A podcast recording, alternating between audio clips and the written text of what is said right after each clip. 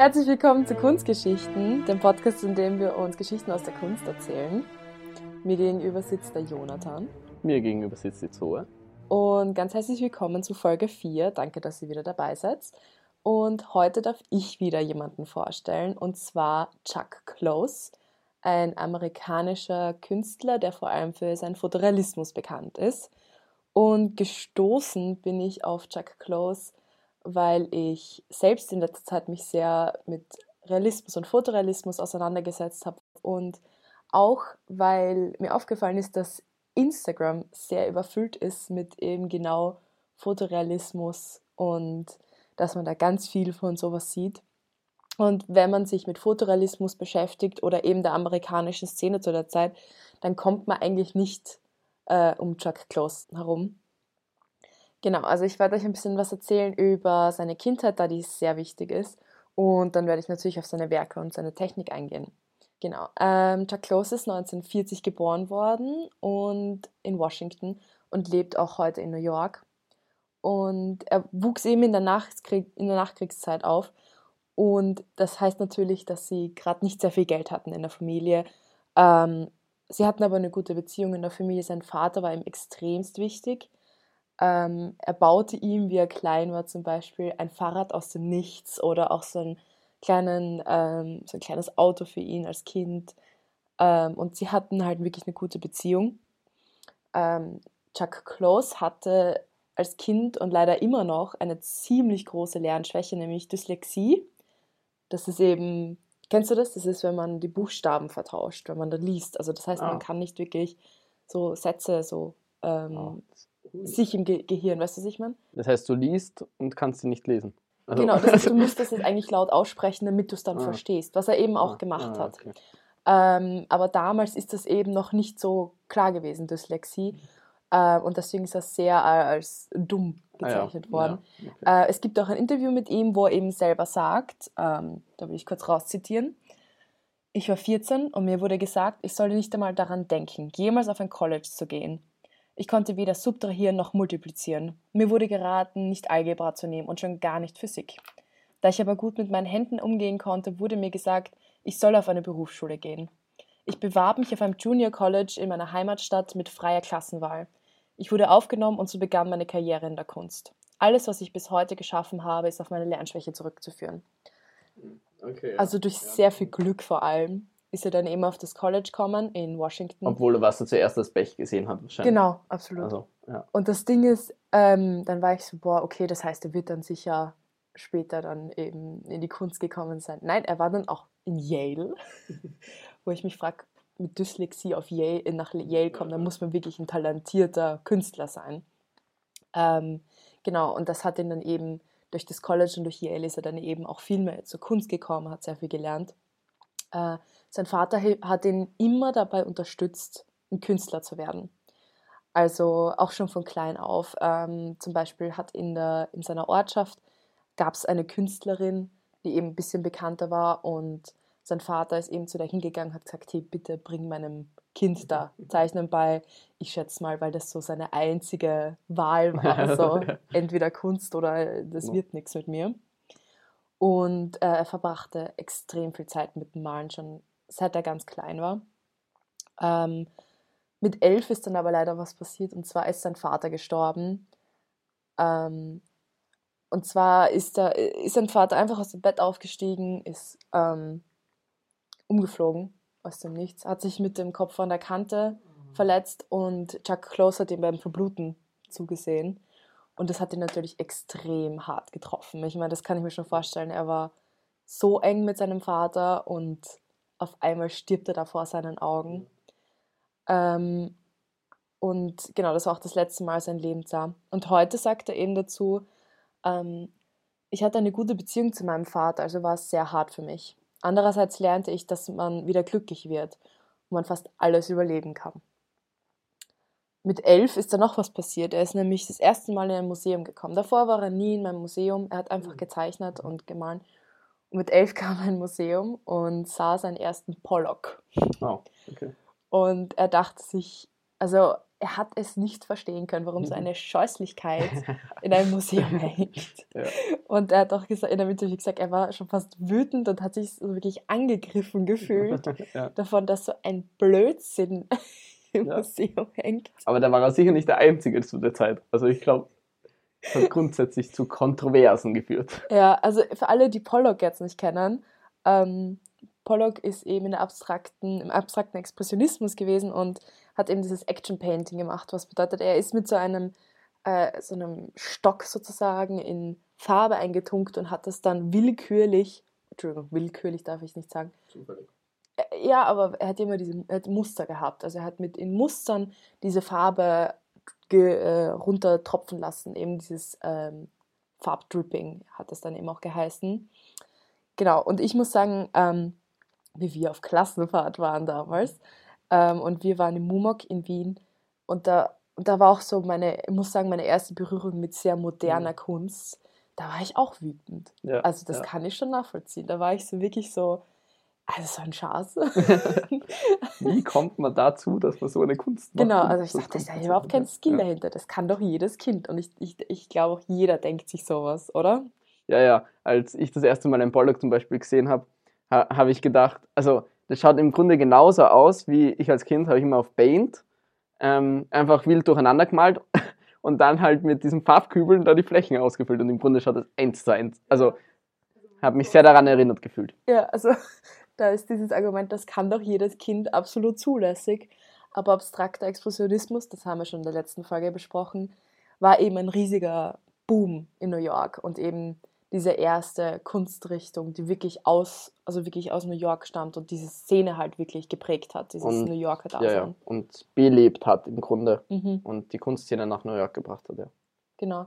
International. Das Witzige ist, dass Chuck Close dann eben, äh, als, also zuerst war er total, boah, er hat sich das nicht vorstellen können, warum das in einem Museum hängt, hat sich aber dabei erwischt, dass er dann in den nächsten Tagen, während er gemalt hat, Farb Spritzer mhm. auf seine Leinwände getan hat. Das heißt, er hat im Endeffekt hat ihn Pollock extrem geprägt und ähm, so sehr geprägt, dass er dann später sehr zum abstrakten Expressionismus geswitcht ist. Ähm, eben abstrakter Expressionismus geht von äh, sehr spontanen Pinselstrichen und ähm, sehr reduzierten Dingen äh, bis zu wirklich wilden ähm, Gemälden. Und ähm, ich weiß nicht, ob du die Kunig kennst. Ja. Genau. Ja, der, der war der zweite damals. Genau. Der zweite war der zweite. Und ja. ähm, Chuck Close sagt von sich selber, dass er eigentlich ein Faker von De Kunig war. Ja. Was, was ich ganz lustig finde bei den zwei, bei Bollock und äh, De Kunig, De Kunig, mhm. Kunig ähm, die haben einen wahnsinnigen Konkurrenzkampf auch gehabt. Okay. Geg gegenseitig. Und auch jeder hat seinen Kritiker gehabt auf seiner Seite. Ja. Und also das, die, die ganze Kunstwelt, die ganze abstrakte Expressionismus Kunstwelt waren in zwei Welten geteilt, weil, weil eben auch viele, die den Kunstkritiker von Bollock ab, also wirklich gehasst haben, weil der einen wirklich dazu gedrängt hat, quasi in Richtung abstrakt, abstrakte Kunst zu gehen. Ja. Ähm, und, er, und ich glaube, es liegt irgendwie ein bisschen Wahrheit daran, weil als dann Bollock wieder gegenständlich wurde, ist, hat er sich wieder verabschiedet von Bollock quasi. Also. ja. ja. aber ja, wie gesagt, ich zeig dir jetzt auch noch ein Bild, wo man so sieht, die Ähnlichkeiten zwischen Chuck Close. Ah ja. Ja. ja, ja. Also ähm, ich finde cool, dass er es zugibt. aber auch in einem Interview hat er auch gesagt, ja, er war einfach ein schlechter Faker von De Konig zu der Zeit. Ähm, Genau, er ist dann äh, 67 nach New York umgezogen. Damals absoluter Boom in New York, die Kunstwelt ist sozusagen aufgeblüht. Und da hat er eben seine ersten großen fotorealistischen Bilder gemacht. Super witzig. Also zuerst extrem abstrakt und dann auf einmal zum Fotorealismus, Fotorealismus ja, was ja, ja eigentlich Welten die zwei sind. Enden sind. Ja, also total lustig, dass er da so hin und her geschwankt ist. Genau, und da hat er eben auch sein, seine erste Solo-Ausstellung gehabt. Und zwar äh, im MoMA. Oh, wow. Ja. Steigt gleich groß ein. Genau. Ähm, und bei dieser Ausstellung wurden eben ähm, riesige schwarz-weiße Porträts gezeigt. Und da ist das berühmteste von ihm dabei gewesen, Big Self Portrait. Das kennst Ja, du, ne? ja. Ähm, eben ein, äh, eben ein Selbstporträt von einem eher unteren, ähm, unteren Winkel, dass man ihn eben in einer Aufsicht sieht und er schaut eben in die Linse oder den Betrachter an mit einer Zigarette im Mund. Und ähm, genau, das ist bis heute eigentlich so das, das Chuck Close-Bild eigentlich. Und genau, er hat sich bei dieser Ausstellung auch ähm, extrem reduziert. Er ist von extrem viel Farben zu Schwarz-Weiß gegangen. Er hat nämlich alles, seine, Weg seine Werkzeuge hat er weggeschmissen einfach, beinhart, und limitierte sich auf schwarzes Acryl. Oh. Auf weißer Leinwand. Spannend. Und er hat eben diese wirklich zweimal vier Meter teilweise Leinwände Ja, ja. bestrichen. Und dann ist er mit einer Rasierklinge rangegangen und hat den Überschuss Ah. weggekratzt. Ah, gekratzt. Äh, und aufgetragen hat er die schwarze Farbe mit einem Paintbrush. Ah, ja. Genau. Ja, Mm. Wenn man das Bild sieht, ähm, weiß man sofort, so dass, äh, also unfassbar. Also jedes, jedes Detail ist da extrem ausgearbeitet. Und er hat eben auch so gearbeitet, dass zum Beispiel ein Teil seiner Haare ein einzig, sein eigenes, so ein Werk war, an dem er gearbeitet hat. Und dann hat er sich von äh, Teil des Bildes eben weiter, Also wie ein Raster. wie ein Raster. Und dazu komme ich dann Ah, noch zum ah, Raster. Okay. Genau, hat sich dann eben so fort, äh, äh, wie soll ich sagen, hat sich da so herumbewegt und dann eben das Ganze dann am Ende wie in einem Raster eben gemacht. Genau. Ähm, er malte fast ausschließlich Porträts. Das liegt daran, dass er Prosopagnosia hatte und immer noch hat. Was bedeutet, er kann sich keine Gesichter merken. Ah, Also malte er Spannend. fotorealistische Bilder von Freunden, Familien und sich selbst damit er sie sich merkt. Also damit er in Erinnerung hat. damit er sie in Ja. Erinnerung hat und dass er sich auch mit diesem Gesicht beschäftigt Ja, und ja. alles. Und so konnte er sich dann eben die Gesichter seiner Familie und seiner Freunde merken. Oh. Genau. Hui. Und genau, und er hat eben auch extrem viel Selbstporträts gemacht und immer noch, das macht er immer noch ganz viel. Ähm, er nannte sie Heads. Sehr äh, distanziert, meiner Meinung nach. Ja. Ähm, und er wollte eben nicht, dass da irgendjemand eine psychologische Analyse macht. Okay. Er ja, wollte ja. einfach, dass man sieht, ein Kopf und das Der ist es. ausschaut wie ein Foto. Genau. Ja. Und ähm, ich finde das sehr straightforward. und er sagt aber auch selbst, dass das jedes Gesicht, das man sieht, eine Lebensgeschichte hat. Und man muss da gar nicht irgendwelche Symbole einbinden, mhm. sondern du kannst aus einem Gesicht die Lebensgeschichte lesen. Wenn jemand viele Falten, viele Lachfalten Ja, hat, dann weiß man, das war ein sehr glücklicher Mensch, hat sehr viel gelacht. Wenn jemand eine runzlige Stirn hat, dann war das ein sehr äh, nachdenklicher Mensch. Also er hat wirklich jeder, hat, äh, alle Symbole äh, weggetan und nur diese Köpfe gemahlen. Genau. Und seine Arbeitsweise hat sich dann eben auch so ähm, gebildet, ähm, dass es mit dem Raster gemacht wurde. Was das bedeutet ist, das haben die Fotorealisten damals sehr viel gemacht oder eigentlich fast ausschließlich. Ähm, du machst ein Foto von dir oder von einer Person, du rastert es in zum Beispiel einmal ein Zentimeter und dann rechnest du auf eine 2x4 Meter große Leinwand und rechnest, wie groß ist jedes Kastel auf dem Format. Ja. Und das mache ich selber auch Ja, ja, für ja. Porträts, Ja, ja. weil Ja, das ist der klassische Weg, wie man leicht eben fotorealistische Bilder malen kann. Ja, und dann ist natürlich die Frage, da ist das dann noch Kunst? Ich meine, du rasterst Ja. ein Foto, Ja. du musst nur Konturen nachzeichnen und schaust, wo es hell und dunkel ist und dann hast du ein Mhm. fotorealistisches Bild. Ist das noch Kunst? Ja, es ist eine sehr gute Frage, also muss ich schon sagen. Ah, also im Grunde hat man ja nur Technik dort. Genau. Und ich finde, das ist eben das andere Ende von der Diskussion, weil als Malevich sein schwarzes Quadrat ge Ja, gemalt ja. hat, äh, für war auch jeden, die Frage, ist das noch Genau, Kunst? also für jeden, der, der Malevich und das Ja, schwarze ich- Quadrat nicht kennt, einfach ein kleines Bild mit einem schwarzen Quadrat. Und das Schlimmste dabei ist ja, dass er das mit einem kleinen Pinsel gemahlen hat. Und natürlich ist da auch die Frage, wo ist das Kunst? Ja. Und ich finde genauso berechtigt die Frage, wo ist Fotorealismus Kunst, wenn da überhaupt keine Kreativität drinnen ist. Ja, es ist eine sehr spannende Frage. Was ich beim Fotorealismus noch spannend finde, ähm, im Grunde, also was die Fotorealisten auch meinen, sie stellen die Welt da, so wie sie ist. Was auch Jack Close machen wollte, mit dem er stellt das Porträt da und mag, mag jetzt nicht irgendwas verfälschen, ähm, weil du quasi mit allem, was du machst, mit allem, was du verfälscht, quasi deinen Standpunkt reinbringt und er mag es möglichst neutral darstellen. Eigentlich ein Dokumentarfilmer. Ja, genau. Ein Dokumentarfilmer in der Kunstwelt. also Dokumentarfilm ist auch Kunst, aber in der, in der bildnerischen ja.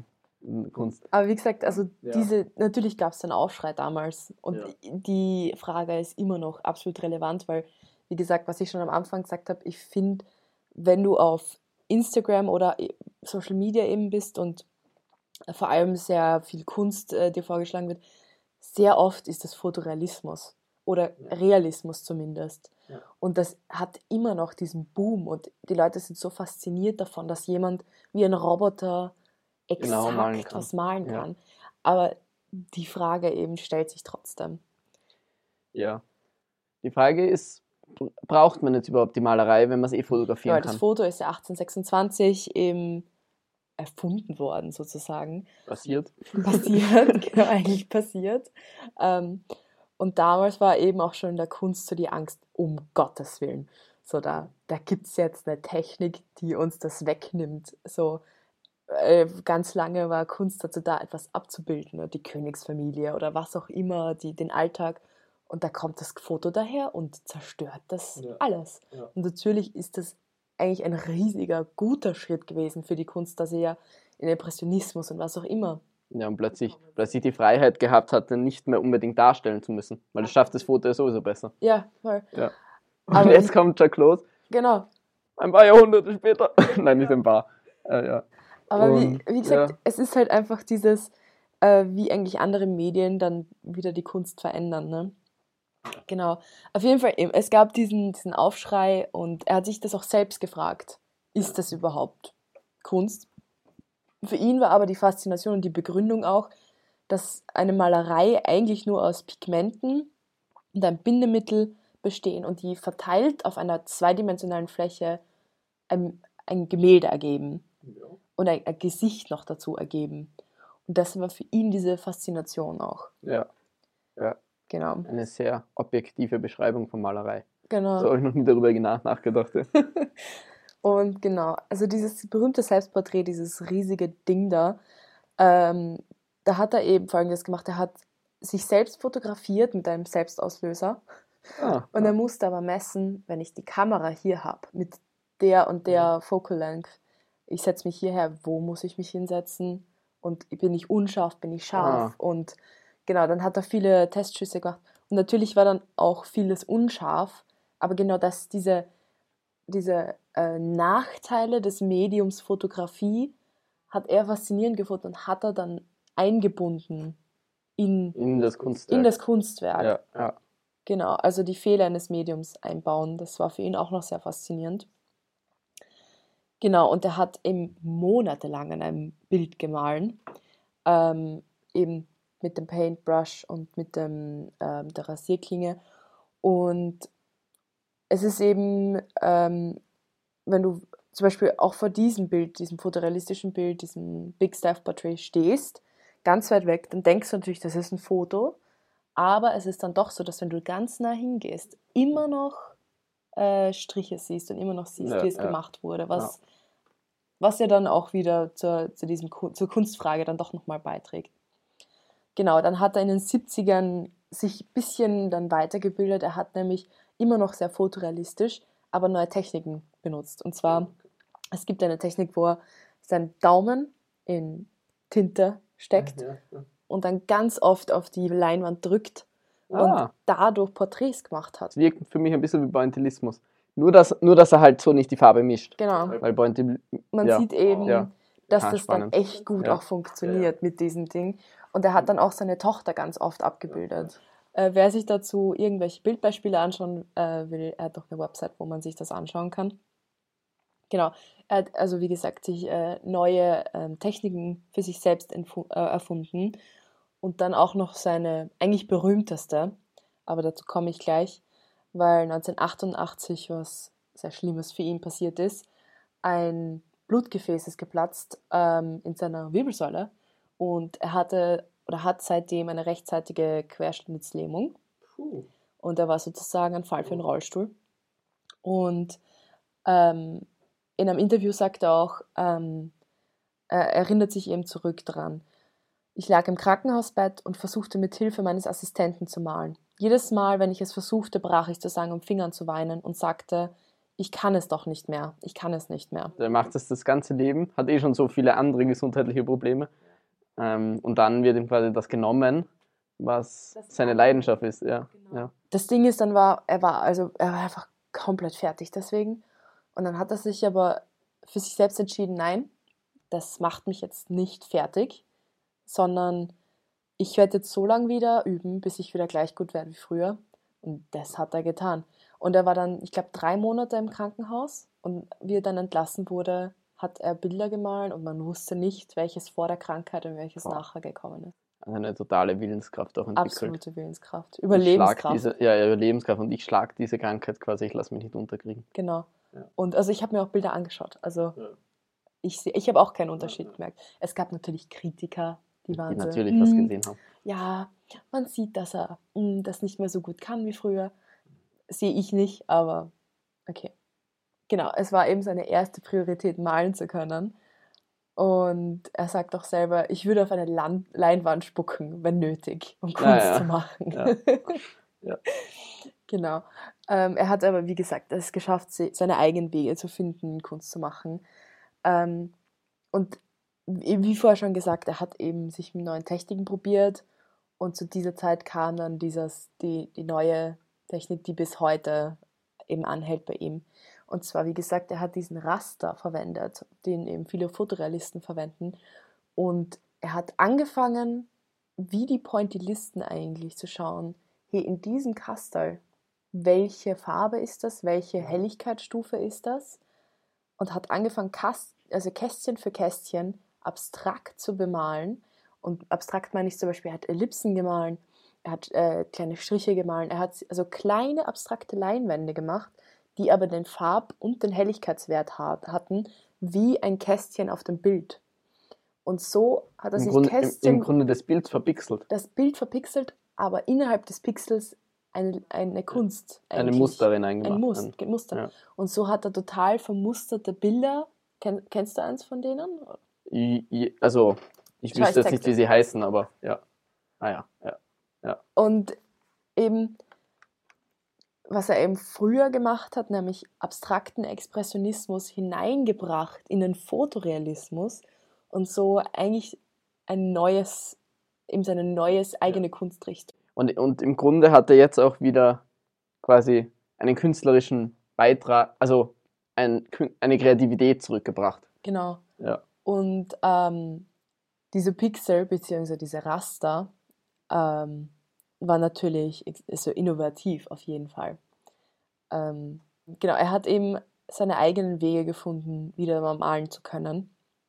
Er hat zum Beispiel eine Schiene zwischen seinen zwei Armen gehabt und hat mit der linken Hand die rechte geführt, in die rechte einen Pinsel hineingesteckt ah, und dann mit zwei spannend. Händen Kästchen ja. für Kästchen bemalt. Und wenn man, es gibt eine ganz tolle Doku über ihn, ähm, da sieht man auch, er sitzt vor dieser 4x4 Leinwand, die auf einer, ähm, auf, äh, einer Maschinerie sozusagen mhm. sitzt und die dreht sich dann, dass er zu Was jedem Pixel hinkommt. Das heißt, er dreht sich die Leinwand, wie er sie gerade braucht, dann hat er dieses Kästchen und dann schaut er, welchen Value hat das gerade, welche Helligkeitsstufe und welche Farbe und dann bemalt er die. Okay. Sonst, gibt, sonst, sonst bewegt man sich und er bewegt einfach die Leinwand, nachdem er nicht mehr so flexibel ist. Genau, also er, logisch, er ja. findet seine eigenen Wege, seine Kunst zu machen. Genau.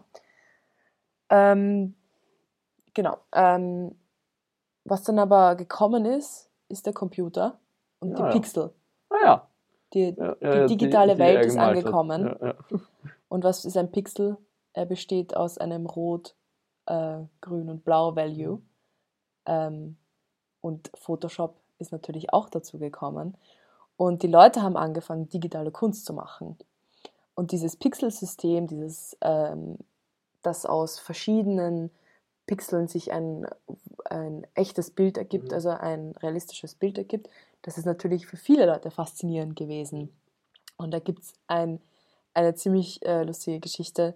Ein ähm, IT, also ein, ähm, soll ich nennen? Ein Amerikaner hat sich sehr auseinandergesetzt mit eben Computern und Photoshop und äh, wie funktionieren diese Pixel-Dinge. Und dann hat er eben Chuck Close für sich entdeckt und dachte ich so, wow, das ist, das ist so cool. Ne? Und dann hat er eine Website aufgesetzt ähm, und einen Filter in Photoshop programmiert. Ähm, er hat, also er hat die, die Bilder von Chuck Close analysiert und äh, einen Filter erstellt in Photoshop, dann jeder sich auf ein anderes, auf sein eigenes Bild drauf. Das kann jeder quasi sich sein eigenes Bild in Chuck Close Technik machen. Genau. Und das Ui. hat, hat eine Webseite, ja. ähm, wo ihm steht, Make Your Own Chuck Close Portrait, hat diesen Filter herausgegeben und äh, hat einfach gesagt, hey, jeder kann jetzt einen Chuck Close machen, ist das nicht toll? Das hat, natürlich haben das viele Leute cool gefunden, aber Chuck Close hat das richtig uncool gefunden, ähm, was ich äh, verstehen kann. Und natürlich, dieser Computerspezialist hat eine ziemlich, ziemlich wütende Mail von Chuck Close bekommen. Was soll das so? Und das verstehe ich gut, weil ähm, in der Zeit, eben in so einer digitalen Zeit, wo man alles eigentlich mit dem Computer machen kann und die traditionellen Künstler es nach und nach weniger werden. Und da kommt ein Typ daher und macht einen Photoshop-Filter, wo ja, genau Chuck Close monatelang dran arbeitet. arbeitet. Ich verstehe, dass er pisst ja. war, ja. sagen wir es mal so. Aber auch heute noch, wenn du in ein Museum gehst, ähm, wo traditionelle, Art äh, traditionelle Kunst ausgestellt wird, da siehst du auch noch ganz viele Leute, die genau mit diesem Raster und Pixel und, dem, und diesen Farbwerten arbeiten. Ähm, ob es jetzt da Schnüre sind, die im Endeffekt dann ein, ein realistisches Bild mhm. ergeben, mhm. ob es äh, einzelne ähm, Dominosteinchen sind, das gibt es ja auch oft. Mhm. Also das ist dann, ist heute immer noch populär und ja, Chuck Close ist da jetzt nicht so begeistert davon. Dass er gefaked wird und seine Kunst gestohlen wird im Grunde. Ja, genau, genau, genau. Genau, und ähm, genau, das ist eben Chuck Close seine, äh, seine Geschichte vom abstrakten Expressionismus bis zum Fotorealismus, bis zur Mischung aus ja, abstrakten Expressionismus ja, und Fotorealismus. Und genau das Letzte, was ich noch habe, ist ein Zitat von Jack Close und zwar Never let anyone define what you are capable of. Und ich finde, das passt das sehr gut. Sehr gut. ja. Ich finde, ähm, das, das verbindet auch die zwei Künstler, also den vorigen Künstler, den ich gezeigt habe, und den Künstler, den du jetzt hast, Jack Close und Basquiat, weil auch zu Basquiat haben sie immer gemeint, ähm, du wirst nie in der Kunstwerk erfolgreich sein, du hast keine Chance, du bist Afroamerikaner. Und, und auch Jack Close eben, der ist durch seine Krankheiten und dann auch später durch seine quer, äh, rechtzeitige Lähmung ähm, auch komplett abgeschrieben worden von allen und hat sich dann wieder zurückkämpfen müssen. Eigentlich die schlechtesten Voraussetzungen die aber einen dann besonders ja, machen. Wer mir in dem Zusammenhang auch einfällt, jetzt gar nicht in der Kunstwerk, aber Stephen Hawking, war es da eigentlich auch ganz gut, der auch ähm, durch seine Krankheit komplett eingeschränkt war, aber trotzdem noch zu wahnsinnigen Leistungen fähig war. Mhm. Was eigentlich erstaunlich ist, was ein Mensch alles für eine Willenkraft. Ja, absolut. Überlebenskraft ja, vor allem. Überlebenskraft. Also, du hast Dyslexie. Du kannst dir keine Gesichter merken. Was wirst du? Ja, eh klar. Porträtmaler. was sonst? Ja. Ja, sehr spannend. Ja. ja. Na gut, also ich hoffe, euch hat diese Folge wieder gefallen. Ähm, wie auch letztes Mal, wir wollen euer Feedback, wir wollen wissen, auf äh, was wir das nächste Mal machen sollen. Wir haben ein paar coole Dinge, die wir ähm, vielleicht in nächster Zeit machen, falls ihr drauf Lust habt. Ähm, wir würden auch gerne ein bisschen mehr über Filme reden, über Musik. Und bitte sagt uns da einfach, was ihr Lust habt und wir bauen das gerne ein in die nächsten Folgen. Ja, dann war's das für heute. Dann war's das für heute. Danke, dass ihr wieder dabei wart. Und bis nächstes Mal. Bis nächstes Mal.